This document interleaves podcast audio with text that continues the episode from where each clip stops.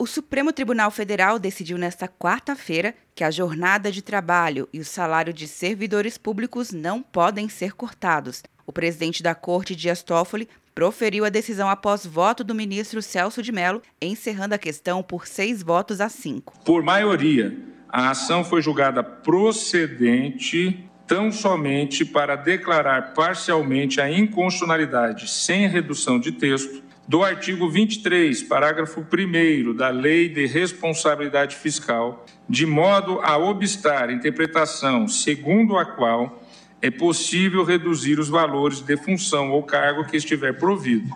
E quanto ao parágrafo 2 do artigo 23, declaravam a sua inconstitucionalidade a medida estava prevista na redação original da Lei de Responsabilidade Fiscal, mas estava suspensa há 16 anos por uma decisão liminar da Corte. Após ser interrompido em agosto do ano passado, o julgamento definitivo da questão foi finalizado nesta tarde.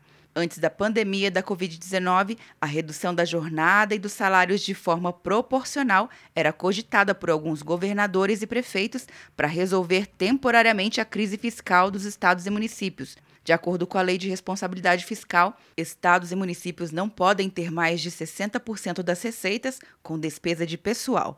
Se o percentual for ultrapassado, fato que está ocorrendo em alguns estados, medidas de redução devem ser tomadas, como redução ou extinção de cargos e funções comissionadas. O artigo 23 também previu que é facultativa a redução temporária da jornada de trabalho com adequação dos vencimentos à nova carga horária.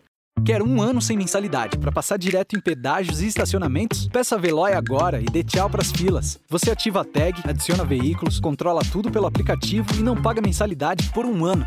É por tempo limitado. Não perca. Veloy. Piscou, passou. De Brasília, Luciana Castro.